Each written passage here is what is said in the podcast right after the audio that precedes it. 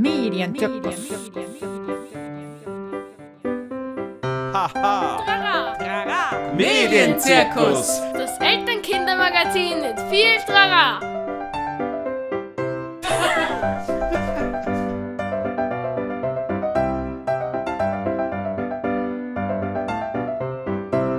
Hallo und herzlich willkommen zum Medienzirkus Folge Nummer 15. Es begrüßen euch aus Kritzendorf Wolfgang. Und Rosa aus Meidling.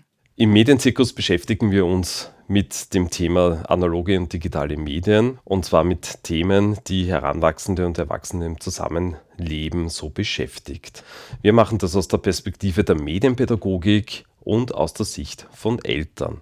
Heute in unserer Sendung jonglieren wir wieder mal mit Feuerbällen. Es geht um das heiße Eisen Aufklärungsmedien. In Teil 1 heute widmen wir uns den Aufklärungsbüchern. In Teil 2 beschäftigen wir uns mit den Aufklärungskanälen auf YouTube, TikTok und Co. Und diese Sendung folgt dann im März. Ja, genau. Und ich freue mich auch schon sehr darauf, was ich euch aus der letzten Sendung noch erzählen möchte, da war ja das Thema Kinderprogramm in Streamingdiensten, ist, dass das Filmschauen und Fernsehen und Streamen gerade großes Thema bei uns ist, bei meinem viereinhalbjährigen, weil durch Weihnachtsferien, schlechtes Wetter und Quarantänen Filmschauen mehr Platz hat in unserem Leben. Und wir werden jetzt dann starten mit Mediengutscheinen. Ich werde euch dann berichten, wie es uns ergangen ist und wie wir es genau getan haben. Und jetzt zu unserem heutigen Sendungsthema.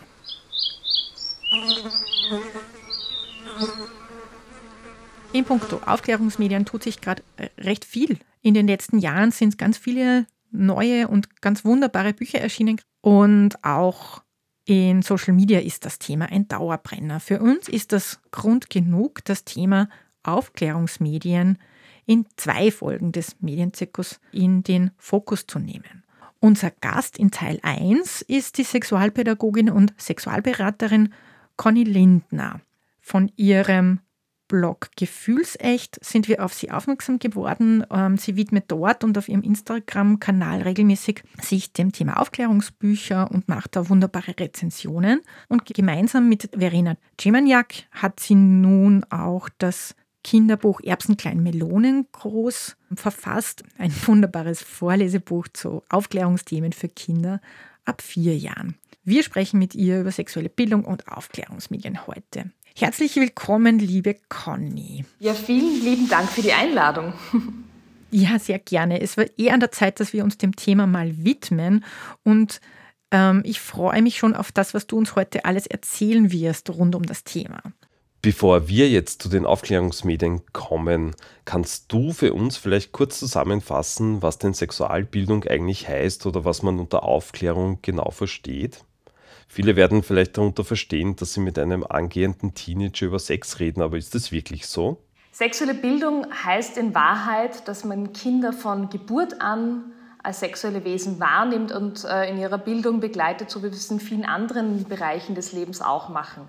Das fängt an bei ähm, den richtigen Begriffen verwenden fürs Genital, ähm, diese auch beim Wickeln zum Beispiel dazu zu sagen. Das geht weiter, ähm, wenn man Fragen beantwortet, die von Kindern kommen, die in Richtung Sexualität gehen. Das äh, eine klassische Frage ist, wie kommt das Baby in den Bauch?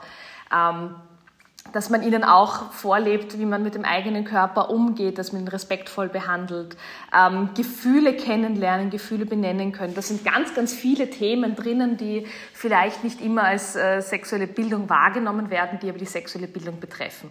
Und ein wichtiger Punkt in der sexuellen Bildung ist auch, ähm, den eigenen Körper spüren und wahrnehmen können. Ähm, das heißt auch ganz viele Bewegungsangebote setzen und, und anbieten, gehört auch zur sexuellen Bildung dazu.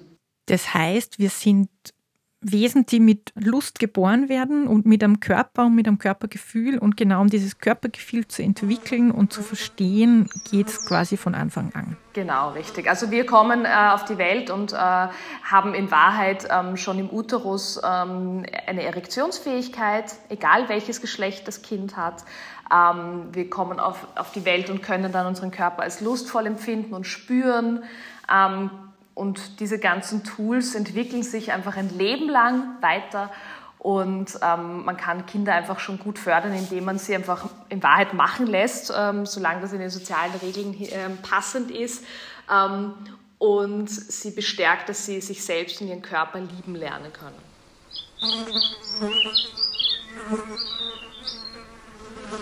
Du hast es schon ein bisschen angeschnitten. Vielleicht können wir noch mal in die Tiefe gehen.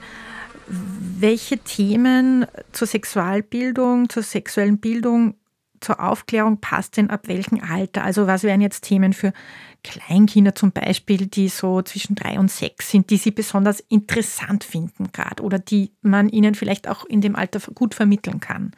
Also bei den ganz kleinen Säuglings- und wirklich ganz kleines Kleinkindalter ist vor allem, äh, dass sie die richtigen Begriffe kennenlernen, Gefühle kennenlernen und die Begriffe dafür. Sie sich auch selbst anfassen dürfen und den ganzen Körper als nackt erleben dürfen. Und so die drei- bis sechsjährigen interessieren sich dann oft ganz viel dafür, warum gibt es unterschiedliche Genitalien, wie schauen die aus. Und sie interessieren sich dafür, wie Babys entstehen und wie sie auf die Welt kommen. Da ist es ganz wichtig, auch auf die Fragen einzugehen. Man darf immer zurückfragen, das ist auch immer ganz spannend. Was glaubst du denn, wie ein Baby entsteht? Das Zweite, was man machen kann, ist ihnen auch zu erklären, du, ich weiß gerade nicht, wie ich es erklären soll, ich muss mir das nochmal anschauen, aber ich komme darauf zurück. Und ein dritter Tipp ist, Aufklärungsbücher zu verwenden und sich da ein bisschen Unterstützung zu holen. Mhm. Oft äh, helfen Bilder dann einfach wirklich sehr gut, dass man da auch Grafiken dazu zeigen kann, wie das funktioniert.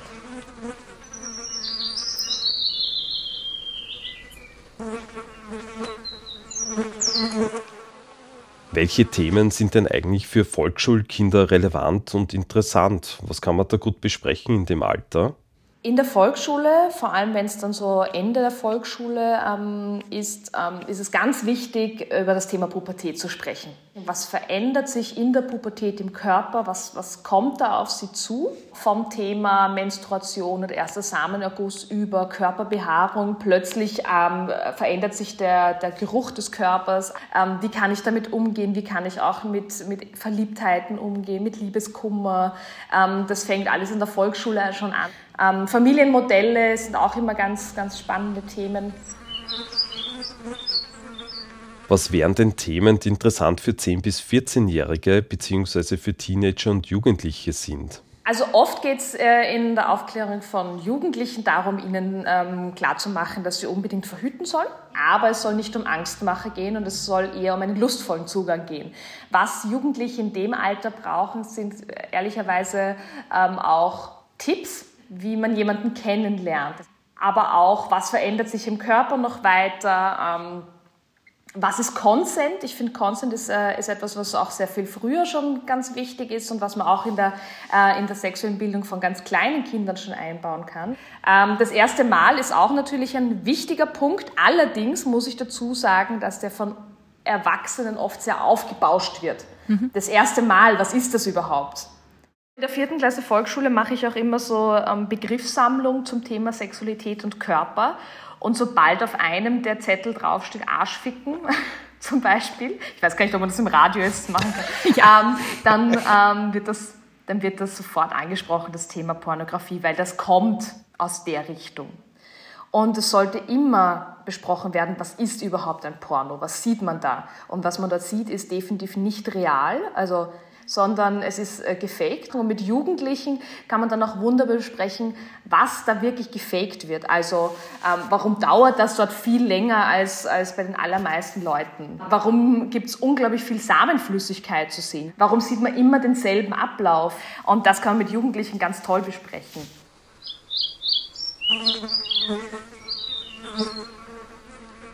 Was kann eine gute Haltung von Eltern zu äh, Aufklärung, sexuellen Bildung bei Kindern sein, wenn die mit so Themen ankommen? Was wäre jetzt eine gute Haltung, wenn mein Kind irgendwie mit so einem Pornothema daherkommt in der dritten, vierten Klasse Volksschule zum Beispiel? Ich glaube, wenn es um sexuelle Bildung geht, ist es immer wichtig, Offenheit zu zeigen und ähm, einen Raum zu bieten, um über sowas zu, zu sprechen auch unaufgeregt zu reagieren. Natürlich ist es schwierig, wenn da das kleine süße Zwergi kommt, das man aufwachsen gesehen hat, das man als Baby im Arm gehalten hat und dann kommt es nach Hause und sagt, ich habe ein Porno angeschaut, dann kann das schon ein bisschen stressen. Ja? Aber gleichzeitig ist es auch ganz wichtig, ähm, dann nicht sofort angewidert zu reagieren, sondern einfach auch zu fragen, wie war das für dich? Wie bist du überhaupt dazu gekommen? Ähm, und ihnen dann zu erklären, warum es eben Filme für Erwachsene sind. Und ähm, das auch differenzieren lernen, dass es eben nicht Realität ist. Also Offenheit und unaufgeregt sein und mal nachfragen, wie es den Kind oder Jugendlichen mit dem jeweiligen Thema geht. Genau.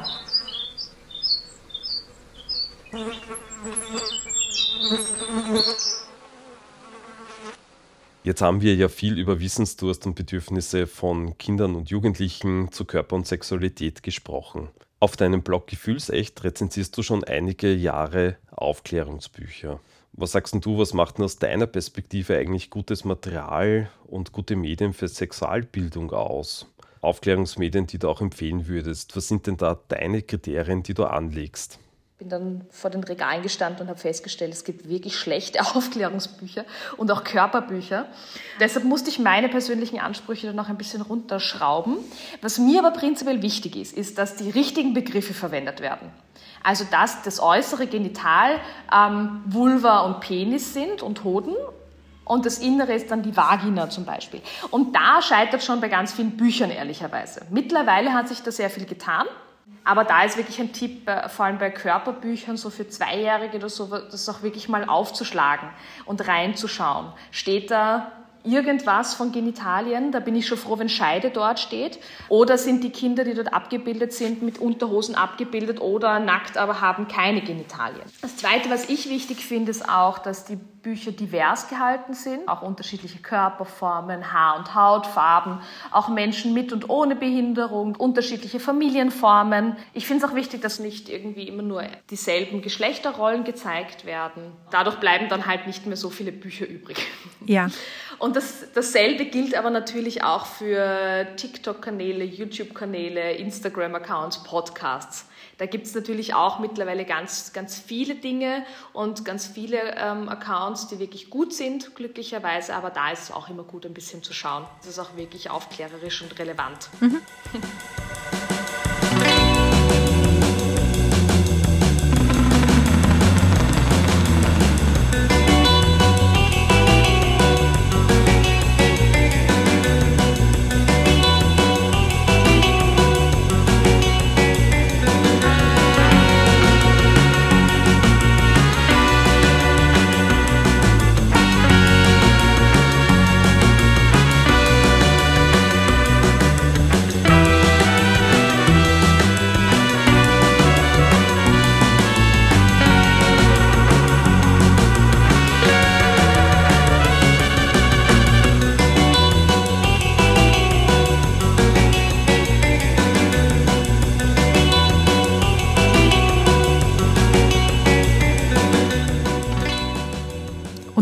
Conny Lindner ist ja nicht nur eine Sexualpädagogin, sie ist mittlerweile auch Autorin von dem wunderbaren Kinderbuch Erbsenklein, Melonen groß, ein Vorlesebuch für Kinder ab vier, das sich mit dem Thema, wo die Babys herkommen und wie sie entstehen, beschäftigt. Conny, wie kam es dazu, dass du gemeinsam mit Verena Czermaniak dieses Kinderbuch gestaltet hast?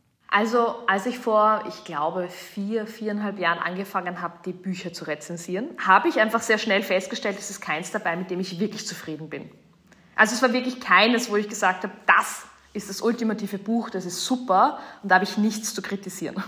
Also habe ich schon so ein bisschen die Idee gehabt, okay, eigentlich wäre es toll, ein eigenes zu schreiben.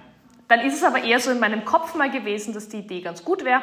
Und dann habe ich mich vor dreieinhalb Jahren, glaube ich, ähm, mit der Verena getroffen, einfach weil ich gehört habe, dass die Verena ähm, geschlechtsneutrale Kinderbücher geschrieben hat, schon mit der Figur Toni. Und vor dreieinhalb Jahren war das auch einfach noch überhaupt nicht so, dass es da viele Bücher gab, die in die Richtung waren. Und ich fand die Idee einfach genial.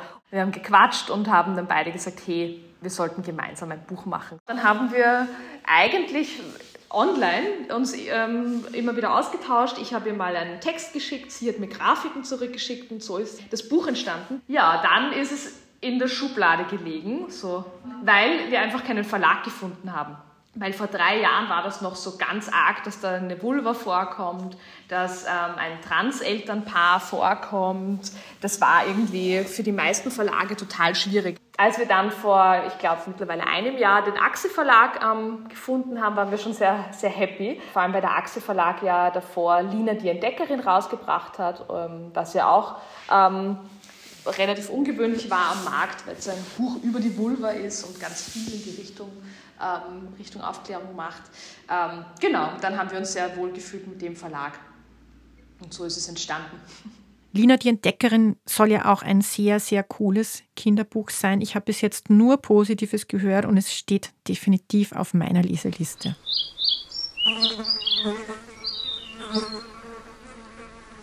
Für unsere Hörerinnen, die dein Buch noch nicht kennen, magst du uns vielleicht einmal ganz kurz beschreiben, worum es in Erbsenklein Melonengroß geht? Worauf habt ihr denn in eurem Buch besonders Wert gelegt? Ja, also in Erbsenklein Melonengroß geht es um die geschlechtsneutrale Figur Toni. Und Toni erwartet ein Geschwisterchen. Und im Endeffekt geht es im Buch darum, dass, dass Toni im Kindergarten ist und, und schon ganz aufgeregt ist, weil an dem Tag ähm, Tonis Eltern zum ersten Mal ein Ultraschallbild mit nach Hause nehmen. Und dann kommt Toni nach Hause, sieht das Ultraschallbild und ist total enttäuscht. Das kennen ja ganz viele Erwachsene. Man schaut auf ein Ultraschallbild und denkt sich, ich sehe da gar nichts. Da sind irgendwelche Flecken. Ich weiß nicht, ob da ein Baby sein soll. Und so geht es Toni auch. Und dann ähm, fragt Toni halt ganz viele Sachen, die Eltern. So, ja, wie, wie ist das Baby da überhaupt hineingekommen? Ähm, am Ende ist es ungefähr so groß wie eine Melone, aber wie soll das funktionieren mit der Geburt? Und wie ist das Wochenbett? Und was macht überhaupt eine Hebamme? Und ähm, dann geht es aber auch darum, dass, dass ganz viele, viele FreundInnen von Toni ähm, ganz unterschiedliche Familienformen haben. Dass ähm, ein Kind aus dem Kindergarten zum Beispiel einen Papa und eine Papi hat, weil ähm, der Papi einen Uterus hat, weil er als äh, Frau auf die Welt gekommen ist und eben eine Transperson ist. Ähm, es geht um ähm, Heiminsemination, also dass, dass ähm, auch ähm, zum Beispiel lesbische Paare Samenflüssigkeiten in der Spritze in die Vagina geben. Es geht um ähm, künstliche Befruchtung, weil eben nicht alle Kinder mit äh, heterosexuellem Geschlechtsverkehr gezeugt werden, war uns das natürlich ein Anliegen, dass einfach auch ein größeres, diverseres Bild gezeigt wird. Wir haben auch darauf Wert gelegt, dass es eben auch verschiedene ähm, Geburtsvarianten gibt. Ähm, einerseits vaginale Geburt, andererseits Bauchgeburt. Ähm, der Kaiserschnitt ist oft noch so verschrien als nicht normale Geburt. Er ist oft verschrien als dass jemand versagt hat, weil es halt keine vaginale Geburt war und so. Und das war für mich einfach ein wichtiger Punkt, da ein bisschen mehr Awareness auch reinzubringen, dass jede Geburt eine normale Geburt ist. Ich mag das Buch sehr gerne. Das ist auch ein Grund, warum ich mich sehr freue, dass du Zeit hast, mit uns über das alles zu reden.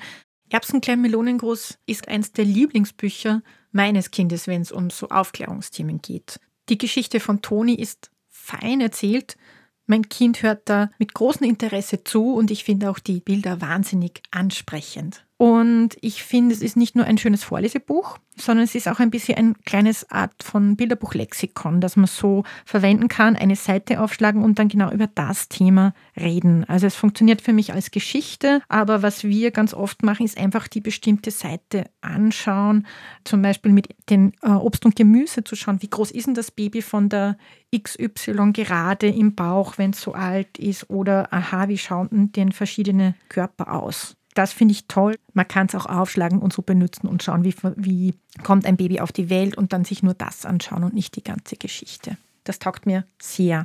Und natürlich finde ich es auch schön, dass es so viele verschiedene Lebensrealitäten abbildet.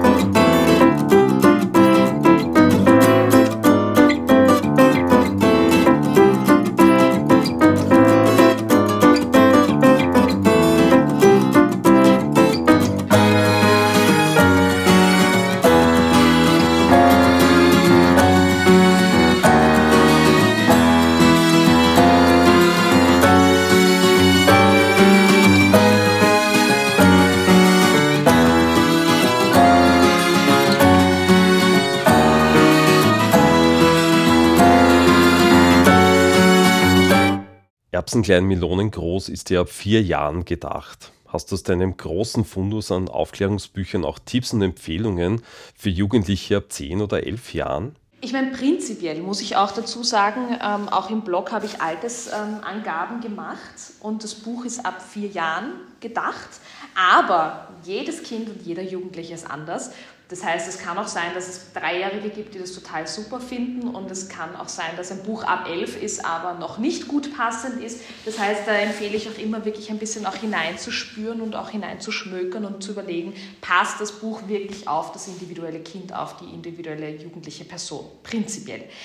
Ab zehn Jahren finde ich sehr cool das Total Normal. Es ist ein bisschen so im Comic-Style aufgezogen, das finde ich sehr fein. Ähm, allerdings äh, ist es auch sehr umfangreich, also da ist es auch eher so, dass ich empfehle, ähm, das nicht am Stück lesen zu wollen, sondern auch wieder kapitelweise mal reinzuschauen. Ich finde es deshalb so toll, weil es eben sehr viele Themen abdeckt, prinzipiell. Auch zum Thema geschlechtliche Vielfalt, sexuelle Orientierungen kommen vor und so weiter. Dann gibt es noch ab zwölf Jahren das Buch Da unten von Alisa Leuger. Es geht allerdings ähm, in dem Buch um die Vulva und jetzt nicht, ähm, nicht um alle Genitalien. Das ist auch ein Aufklärungscomic, wo viele Themen angerissen werden, wo aber nicht unglaublich viele Infos drinnen sind. Das heißt, da braucht es dann halt vielleicht auch nochmal ein zusätzliches Buch, das interessant ist.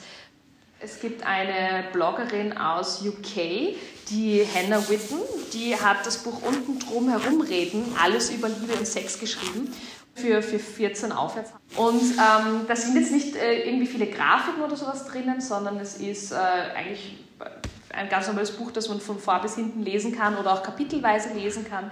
Und das ist richtig cool. Sie ist keine Sexualpädagogin, sagt sie auch nicht, dass sie das ist, aber sie ist einfach wirklich super. Und sie hat auch einen Instagram-Account und, und auch einen YouTube-Channel, den ich sehr, sehr fein finde, prinzipiell voll spannend. Da ist auch für mich einiges Neues dabei. Das muss ich mir unbedingt genauer anschauen. Und für uns daheim ist da ganz sicher auch was dabei.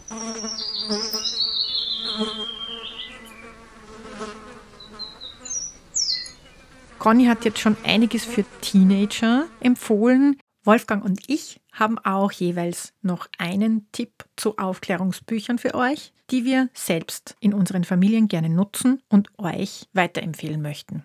Das erste Buch heißt Klär mich auf, 101 echte Kinderfragen rund um ein aufregendes Thema von Katharina von der Garten und von Anke Kuhl, die die Illustrationen gemacht hat.